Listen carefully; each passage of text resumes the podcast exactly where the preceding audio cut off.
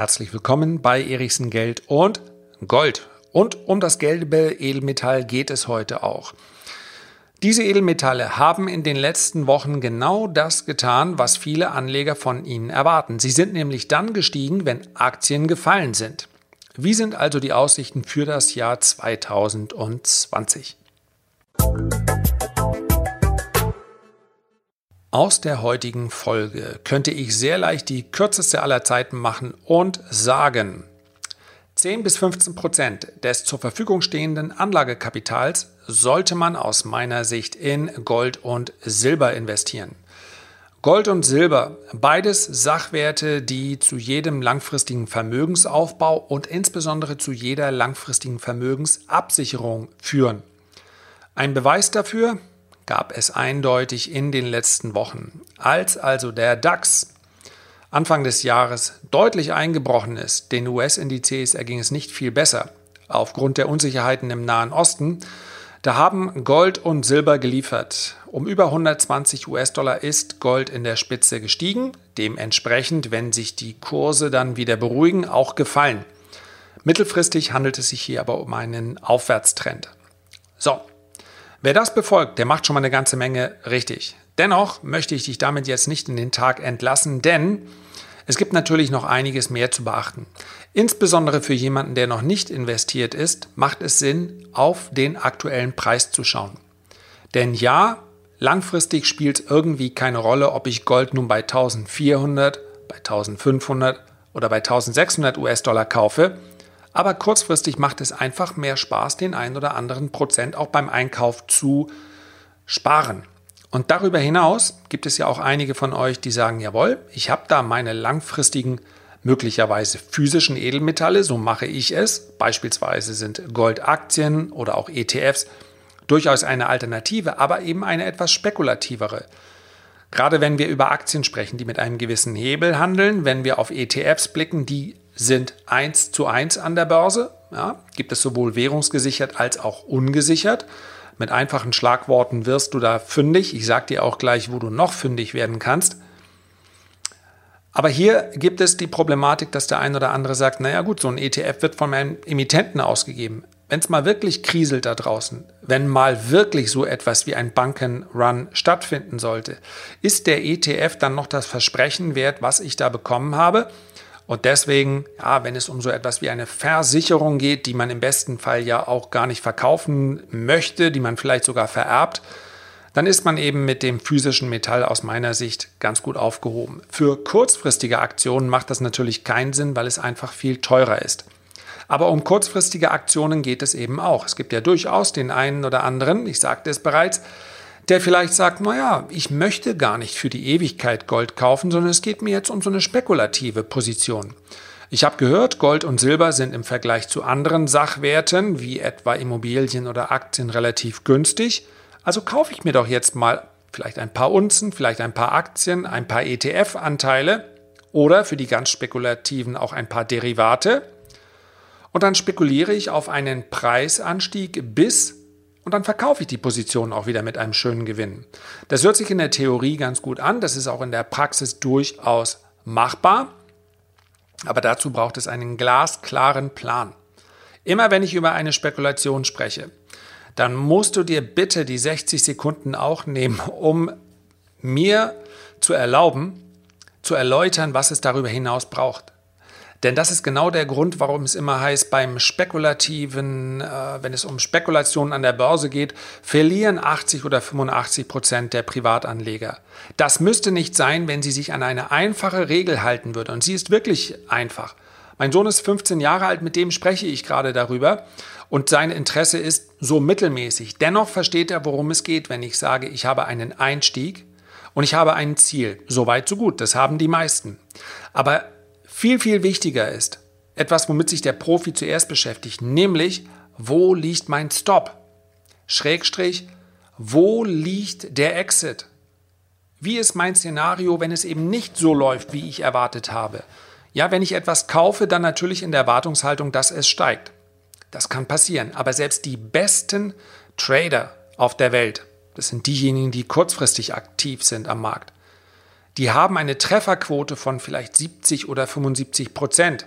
Klammer auf, wichtiger ist übrigens die Profitquote, Klammer zu.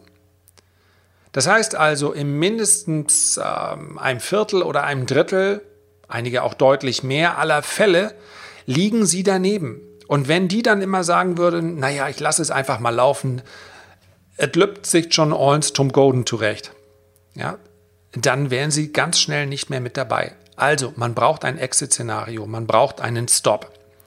Und deswegen möchte ich an dieser Stelle ganz offen Werbung machen. Werbung für meinen Report. Warum? Weil ich dir in diesem Report genau das an die Hand gebe. Ich sage, wo ich einsteige, wo Ziele liegen und wo der Stop liegt. Ich kann es dir jetzt nicht einblenden, ich kann es dir aber sagen. Am 18. Dezember habe ich im Report über eine positive Saisonalität in Gold gesprochen, die da lautete, wer am 23. Dezember kauft, der konnte in den letzten 20 Jahren damit rechnen, dass Gold bis zum Jahresende immer um mindestens 3% gestiegen ist. Wenn du magst, dann schau dir jetzt mal einen Goldchart an. Ja, die Saisonalität, sorry, die bezog sich auf einen Anstieg von 2%. Tatsächlich wurden es aber 3% bis Jahresende. Und wer einfach gesagt hat, naja gut, da muss ja noch nicht das Ende der Fahnenstange sein und dann vielleicht nur diesen Stop, also diesen Exit nachgezogen hat und gesagt hat, ich lasse die Gewinne noch ein bisschen laufen, der konnte sich über einen exorbitanten Zuwachs von über 5% freuen. Denn als diese Kosten, dieser kostenlose Report am Mittwochmorgen im E-Mail-Postfach lag, da handelte Gold bei 1485 US-Dollar und wenige Tage später bei 1600 US-Dollar. Ich denke, du hast nichts zu verlieren, wenn du diesen Report einfach mal ausprobierst. Du siehst hier in der Beschreibung dieses Reports, wie du da rankommst. Ansonsten sage ich es einmal www.erichsen-report.de. So, ich denke, wenn es kostenlos ist, dann darf man es auch sagen. Wohin bewegt sich also Gold in diesem Jahr? Eine Chartanalyse in einem Podcast zu machen, ist eine gewisse Herausforderung. Deswegen möchte ich es auch relativ kurz halten.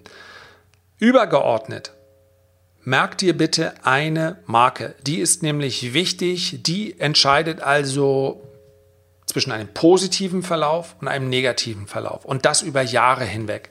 Diese Marke liegt meines Erachtens bei 1380 US-Dollar. Ganz wichtig. Obwohl natürlich für uns entscheidend ist, wo sich Gold auf Euro-Basis bewegt, weil es das ist, was darüber entscheidet, wie viel Rendite wir bekommen, sollte die Analyse immer in dem Basiswert auf Basis der Währung stattfinden, in der ein Basiswert am häufigsten gehandelt wird. Und es ist beim Gold der Dollar. Ist ja nicht zu unserem Nachteil, wenn sich der Euro dann weiter abschwächt. Denn auf Euro-Basis hat sich der Goldkauf für jeden gelohnt. Wir sind hier nämlich auf Allzeithoch. Wir blicken aber auf Dollarbasis, also 1380 US-Dollar. Egal, ob du es auf NTV, in der Tagesschau, vielleicht im Internet oder im Report siehst, die dürfen einfach nicht unterschritten werden. Und ich rede hier von spekulativen Positionen. Das andere ist ja Versicherungsfall. Ja, eine langfristige Investition, da nutzt man Schwächephasen, um dann die Position aufzustocken. Es geht mir hier um Spekulation. 1380 US-Dollar dürfen niemals unterschritten werden. Es geht aber noch ein klein wenig genauer, denn etwa 45 Dollar darüber, also bei 1425 Dollar, liegt so eine Unterstützung, die auf Basis des Wochenschlusskurses. Das heißt also, man guckt irgendwann am Wochenende, am Samstag oder Sonntag mal rein in die Zeitung und guckt, wo hat Gold auf Dollarbasis denn geschlossen. Die Warnlampe, die springt schon ganz deutlich auf gelb, wenn da dann ein Kurs unter 1425 US-Dollar steht. Ja? Das ist eigentlich schon das Wesentliche. Wenn dann, solange das passiert, und wer noch eine etwas feinere Marke, ja, das ist so ein bisschen wie entweder ich gehe zum Fleischer oder zum Chirurgen. Also der Fleischer würde sagen, jawohl, die 1380 oder 1425. Wer es ein bisschen genauer haben möchte, der merkt sich vielleicht noch die 1457 US-Dollar. Solange diese Marken halten, sieht das alles gut aus. Und wo liegen dann die Ziele für Gold in den nächsten Wochen, Monaten, ja, Jahren natürlich? Denn wir dürfen nicht vergessen, die gesamte Bodenbildung im Goldmarkt, die hat mehrere Jahre in Anspruch genommen. Deswegen sollte jetzt niemand eine Position Eröffnung Gold kaufen und sagen, ja, wann steigt es denn endlich? Also, bisschen Geduld ist natürlich bei gerade an der Börse durchaus gefragt. Die Ziele lagen bzw. liegen bei 1588 US-Dollar. Warum lagen? Weil wir dieses Ziel mittlerweile erreicht haben. Von dort aus ist der Goldkurs zur Unterseite etwas abgeprallt. Und meines Erachtens für dieses Jahr das Jahresziel bei 1715 US-Dollar. Also oberhalb dieser genannten Unterstützung 1588 und 1715 US-Dollar, das wäre dann schon ein ganz kräftiger Zugewinn. Wenn diese obere Marke bei 1715 US-Dollar überwunden ist, dann geht es über die Allzeithochs bei 1900 US-Dollar raus. Und wenn wir über einen Zeitraum von fünf bis sieben Jahren sprechen, dann bei sprechen wir über Ziele über 3000 US-Dollar.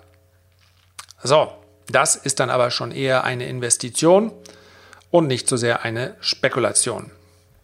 Und abschließend nochmal der Hinweis, wer das wöchentlich, beinahe wöchentlich abgeklopft haben möchte, wo sind wir denn? Der schaut in den Report rein. Das war es für heute zum äh, Goldmarkt. Für Silber gilt natürlich ähnliches. Silber ist momentan noch etwas schwächer, wird insbesondere im letzten Drittel einer Hosse in den Edelmetallen dann der Wert sein, der sich deutlich besser entwickelt als Gold, aber davon sind wir noch eine ganze Ecke entfernt. Herzlichen Dank für deine Aufmerksamkeit. Ich freue mich, wenn du dir die Zeit nimmst, ein Feedback oder einen Kommentar zu hinterlassen. Und noch mehr freue ich mich, wenn du meinen Podcast vielleicht im Freundes- oder Familienkreis empfehlen magst. Bis zum nächsten Mal. Ganz herzliche Grüße, dein Lars.